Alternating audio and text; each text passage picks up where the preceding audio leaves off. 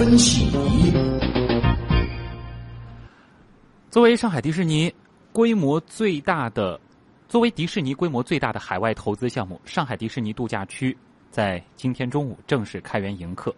米奇大街、奇想花园、探险岛、明日世界、宝藏湾以及拥有奇幻童话城堡的梦幻世界园区等六大主题园区呢，是同时向游客开放了。不少游客特意是打飞的前来尝鲜。哎，今天据说这个首批游客。清晨的时候就开始在乐园门口排队了。那么，关于园区内现在的情况，包括今天的一个整体情况，我们现在连线东广记者曹梦雅。曹梦雅，你好。主持人你好。嗯，给我们介绍一下你在现场了解到的情况。好的。虽然今天的开园时间是中午的十二点，但是早上七点半我到达园区门口的时候，发现有不少外国的迪士尼粉，呢早上五点钟就到了，还有日本的粉丝拖着拉杆箱从机场直奔这里。那么大部分人呢都是玩遍了世界上所有的迪士尼，期待成为上海迪士尼的头号游客。那么在入园之后呢，排队的体验度还是很高的。那么今天的园区内的大部分项目不需要排长队。飞跃地平线呢，一度只需要排队四十五分钟，这比内测阶段的三个小时要好很多。嗯，那么今天首次开放的这个雷鸣山漂流，最短的时候只需要排队十五分钟，而且下午两点的这个花车巡游呢，虽然在一阵小暴雨中进行，但是游客的这个热情也丝毫不退。啊，在饮食方面呢，除除了依旧需要排队一个小时的火鸡腿儿，今天首发的三款米妮、米奇还有唐纳德冰淇淋也成了新的网红。还有一件事儿不得不提，就是今天在园区内发生了一件这个浪漫的求婚。那么一位八八年出生的这个男士呢，在城堡前向女友求婚，然后男士男士这个求婚时候说呢，是在迪士尼求婚是为了要圆女友一个公主梦，让她永远保持纯真。而且在旁边见证的人们呢，都是男主和好友在城堡周围临时召集的游客，而且这些群众演员都是超级给力的，所以女主在完全不知情的情况下，是和幸福撞了个满怀。嗯。那么一会儿九点钟呢，一场盛大的这个焰火晚会也即将上演，人们也都这个激动的等待着，成为这个首日为这个首日的奇幻之旅画上这个完美的句号。嗯，所以现在可能园区内还有很多的朋友在等着看这个呃之后的这个焰火的表演。对的，大家都很期待。嗯，好，那也先感谢曹梦雅给我们带来的现场的情况介绍，谢谢你，再见。好，再见。万众瞩目的上海迪士尼乐园今天正式开园，在之前进行的为期六周的内部测试运营期间呢，是有超过五十万游客进入到迪士尼乐园体验梦幻世界。运营方也通过这六周，其实累积了非常多的经验，并且对乐园的一些设施进行了改进，以新的面貌迎接八方来客。我们也通过东广记者刘硕的报道来了解一下。这边可以领那个，可以领那个地平线吗？可以的。OK OK。大家把票拿在手上，不要用手机扫。中午十一点三十分，上海迪士尼乐园提前半小时正式营业。首批进入乐园的游客们直奔大热项目——翱翔飞越地平线。短短十分钟左右，大量游客蜂拥而至。排队时间就超过了一个小时，更多游客则是赶紧转向去拿快速通行证。运营方根据之前运营中暴露出的排队秩序差、插队多等问题，在飞跃地平线项目及快速通行证区域都设置了超过百米的围栏设施，使得这一区域虽然游客多，但有秩序，前行的速度也有保障。现在园方基本在每个热门项目前都用长绳隔离出了排队通道。就这个人气最旺嘛，所以我们就冲着这个来。就有了这个以后，你们觉得现在好拿多了吗？对，现在好拿多，比较通畅的，没有排很长时间队。另外，颇受欢迎的火鸡腿，之前游客需要排队一个多小时才能购买。由于原来所处的位置在明日世界景区，紧邻花车巡游线路，一旦排队过长，将影响花车的正常通行。正式开园后，火鸡腿小吃摊升级为小吃商店，并且被转移到了宝藏湾景区。紧邻景区中的餐厅不仅地方宽敞了很多，也有了座椅，可以让游客更好的品尝美食。记者看到这里也用绳子做了排队通道。工作人员说：“平时我们两点钟来的话，他们是一点钟，有的我我十二点上班，他们经过此前六周的内部运营测试，园方更好地了解到了游客的喜好以及在服务等方面存在的问题。乐园运营负责人包兆天表示。他们做了一系列针对性的改进，尤其是游客反映最多的排队时间长这一问题。包少天说，他们会进一步加大宣传快速通行证的使用，同时对游客保持透明。我们是这样处理这样的一个问题的，我们会要尽量的让我们的所有的游客都能够了解他们现在要等待的时间是多长，一直是要跟游客保持这个透明度，让他们了解整个情况的进展。我们希望我们的这个游客也能够去玩这些其他的景点和项目，然后做一个平衡。迪士尼乐园，哎，被誉为世界上最欢乐的地方。它将梦想模式和家庭娱乐结合，也让不同年龄段的人都在这里可以找到童话和梦想。迪士尼乐园为什么能够在全球范围内吸引那么多游客？一座成功的主题乐园，它又需要具备哪些条件呢？接下来呢，我们也请专家和大家来科普一下啊。我们连线的是华建集团建筑装饰环境设计研究院副总经理、园林景观院院长兼总工程师应博华应老师。应老师你好。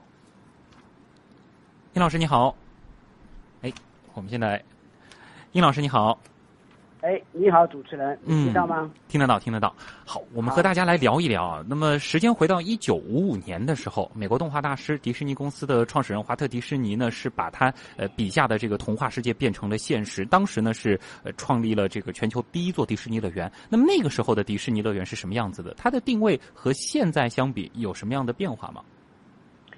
嗯，这样，呃，五五年呢，在洛杉矶创造了一个第一个那个迪士尼的主题乐园。嗯，其实呢，在迪士尼主题乐园以前呢，也有大量的一个游乐场，就是用一些机械设备啊，寻求一些刺激与一种感受。但是自从有了呃华特迪洛杉矶迪士尼呢，他把那个华特的一些米老鼠啊，一种白雪公主，把一种动漫的形象融入到我们主题公园里面来，它主题。在原来游乐场的基础上，它有了包装，它有了故事，这样呢就把文化跟我们的场景啊结合在一起，等于形成了我们现代的一种主题公园吧，叫那个。当时的这座乐园是不是世界上第一个主题乐园？之前只能叫游乐园，可以这样理解吗？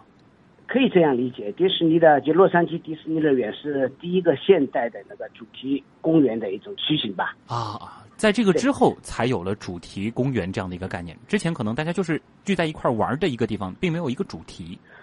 对对，我是是这么理解的。嗯，那么呃，主题乐园和游乐园相比，它如何突出“主题”这个词呢？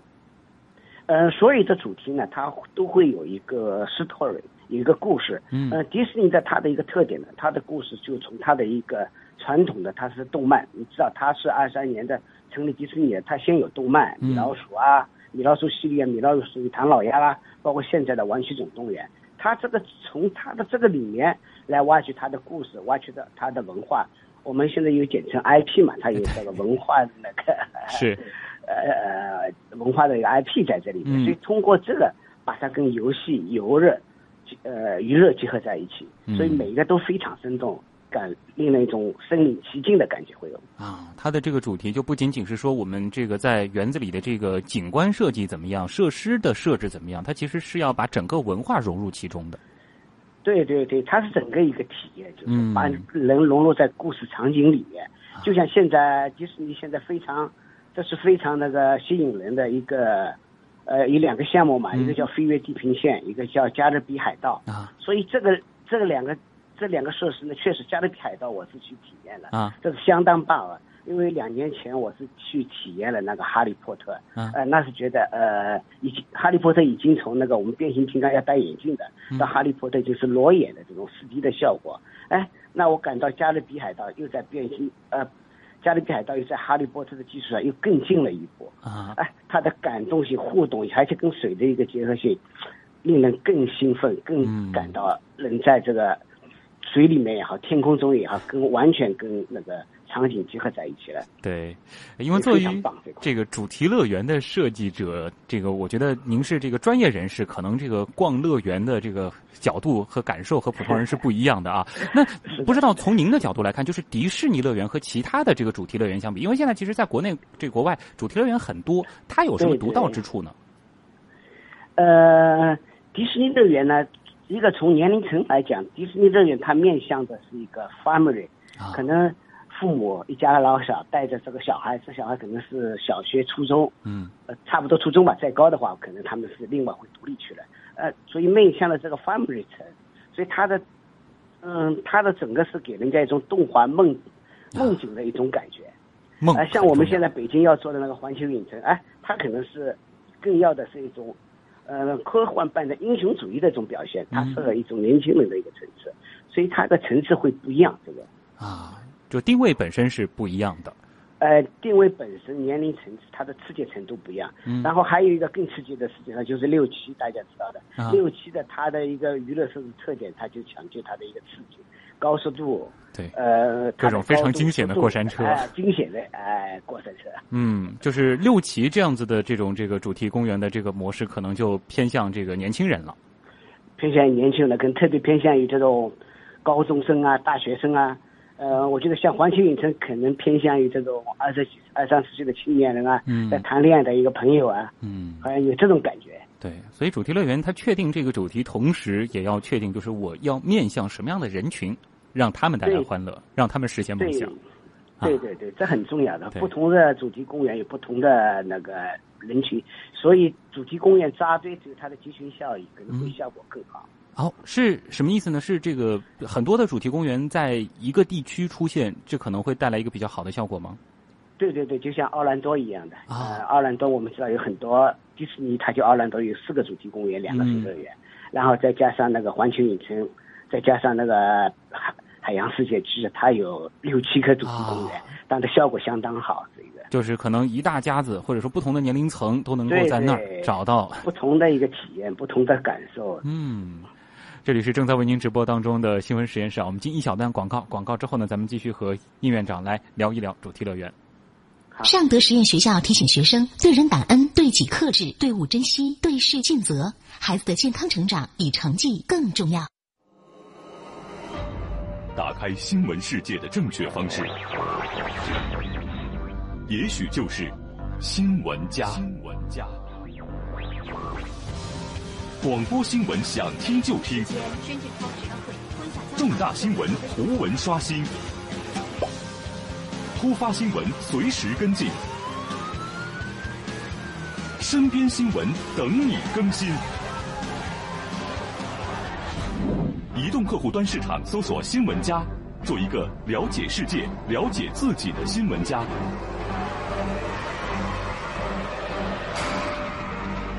新闻家，让让你看更多，让你听更多。欢迎回来，新闻实验室，我是旭东。今天晚上的第二个话题呢，咱们来聊聊迪士尼和主题乐园。和我们一起聊这个话题的是华建集团建筑装饰环境设计研究院副总经理、园林景观院院长兼总工程师应博华应院长。应老师啊、刚才呢，其实我们也提到迪士尼有一个很重要的关键词，就是梦幻啊。其实最近也有很多人在说，就是迪士尼好像它会。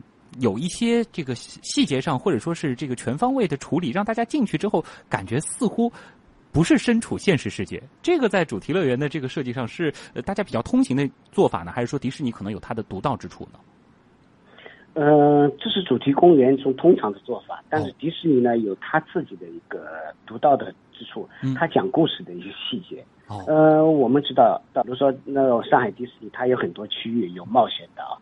有宝藏湾，有梦幻世界等等等等，但每一个主题它会有每一个区域它有不同的故事，但是我们在讲到它的细节的部分，哎，就是一个故事它会引申到每一个的细节，比如说我们的铺地、我们的栏杆、我们的坐凳、我们的路灯等等，所有这一切它都是围绕这个故事主线来展开的，啊。它每一个设计它都能说出它背后的一个故事。所以这是它非常一个独到的一个地方。您提到了一个故事，这就不仅仅是说这个模拟大家穿越到了某一个地方，而且在这个地方它是有故事的。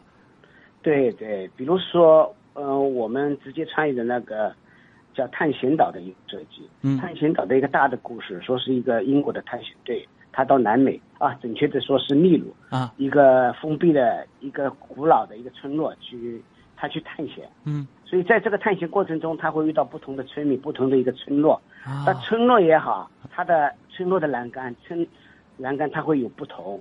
呃，可能村落的栏杆，呃，它是古老的当地的当地的原始原始居民做的，嗯、它的呃它的那个工具比较简陋吧，啊、它的栏杆就非常的粗糙，会弯弯曲曲的，手手感的摸上去是会毛毛糙糙的。啊、但探险家。哎，他自己也有营地，他的营地它的一个工具就比较先进，它的这个围栏哎就比较光滑。